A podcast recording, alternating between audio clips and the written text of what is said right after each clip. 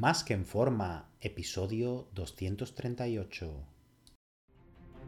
Bienvenidos a Más que en forma con Antonio Yuste, el programa donde conseguirás transformar tu físico y rendimiento para ser tu mejor versión con la ayuda de personas extraordinarias que ya lo han conseguido.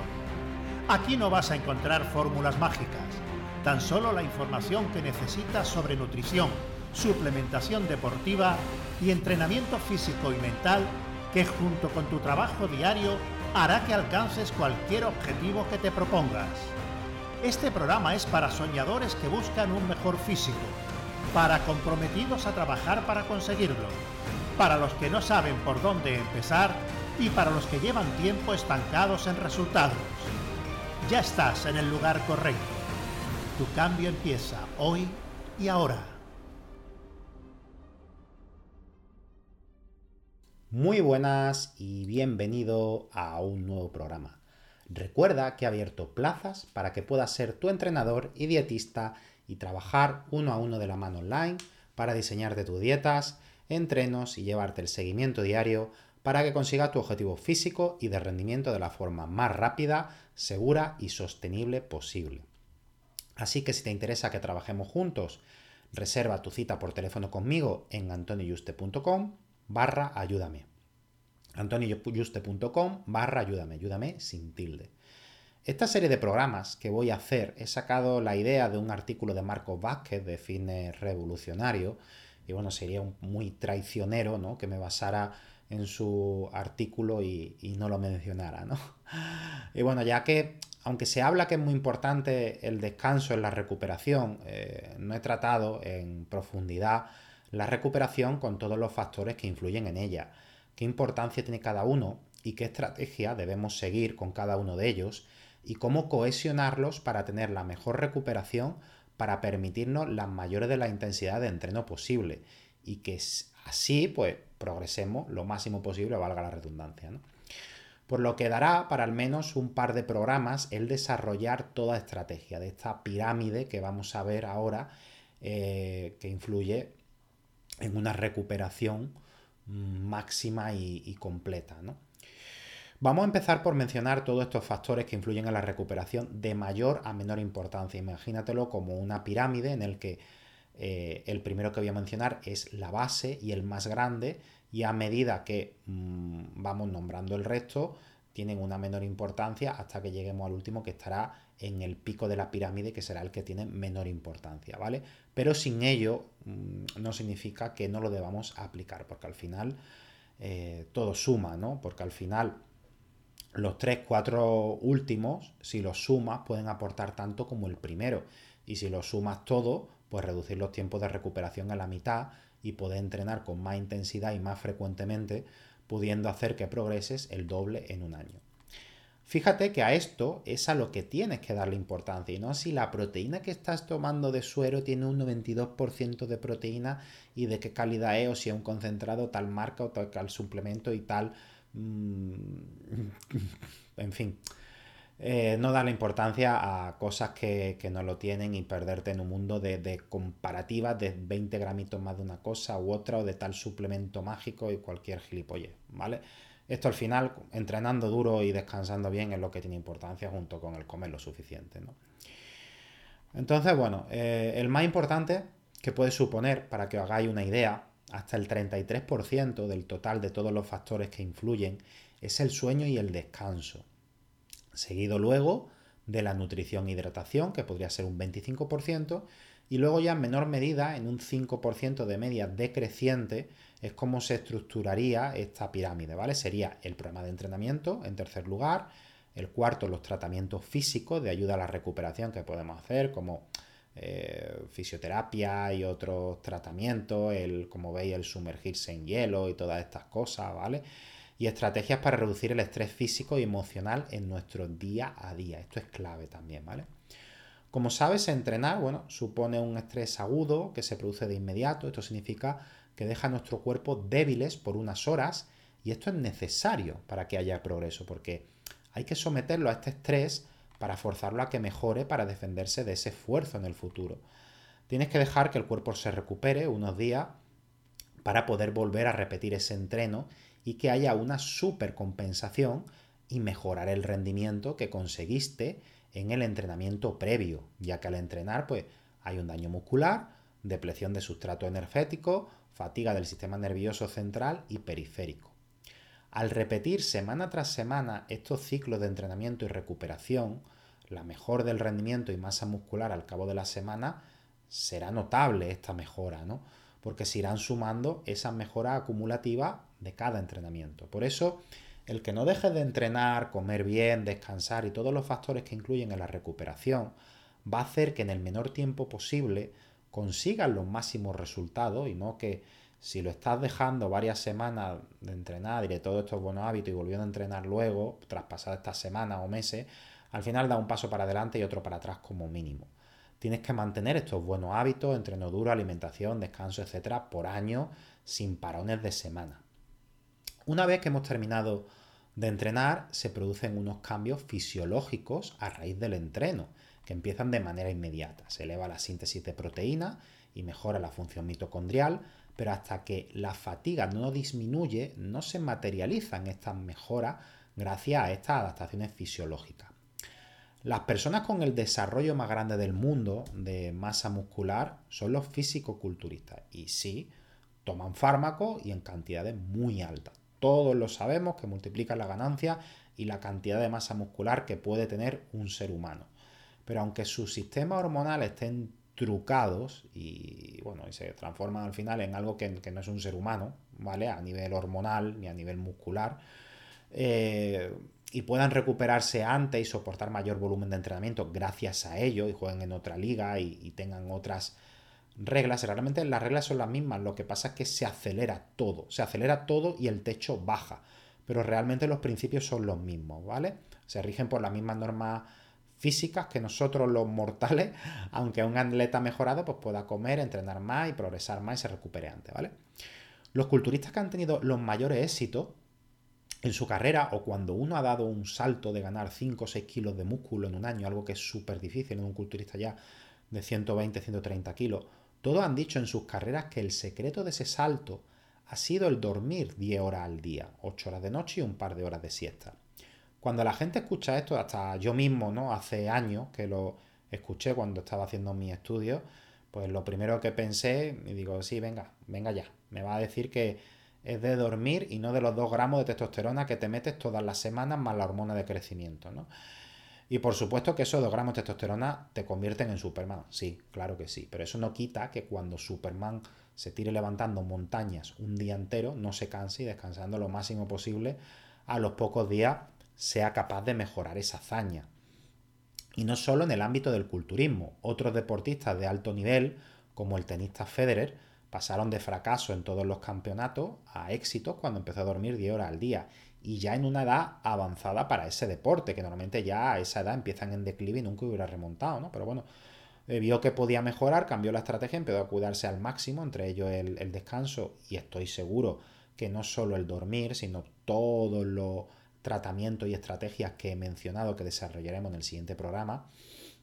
Y fíjate los resultados, ¿no? Y, y sí, los tenistas pues también se dopan. Lo que pasa que como no tienen un brazo de 60 centímetros, pues no se les nota.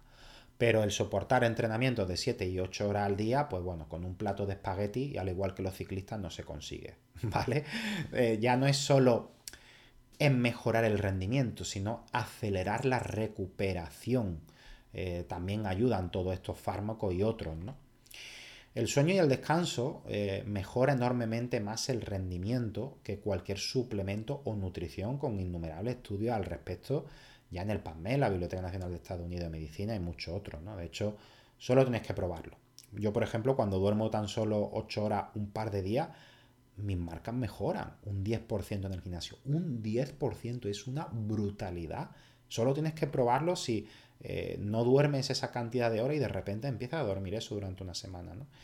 Y por el caso contrario, se ha demostrado pues, que los que duermen menos de 8 horas tienen casi dos veces más probabilidades de riesgo de lesión.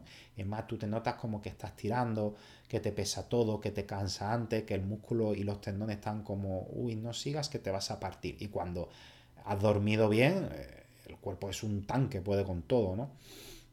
O sea que Si no consigues dormir tus 8 horas por la noche, por el motivo que sea, si es por una falta de buena higiene del sueño, sigue las recomendaciones del programa que dediqué a cómo tener un buen descanso, que te quede dormido pronto y sea profundo, sin interrupciones. Puedes utilizar las siestas para llegar a estas 8 de horas, mucho mejor 10 que 8. Te aseguro que lo notarás en tu progreso muscular y rendimiento, ya que está demostrado que las siestas sirven igual de bien que si le hiciéramos de un tirón esas 10 horas por la noche. Así que empieza dando la importancia que tiene al descanso, esa que se merece, y en los siguientes programas iremos encajando las demás piezas que intervienen en la recuperación para que consigas los máximos progresos en el menor tiempo posible. Un fuerte abrazo y te espero en el próximo programa.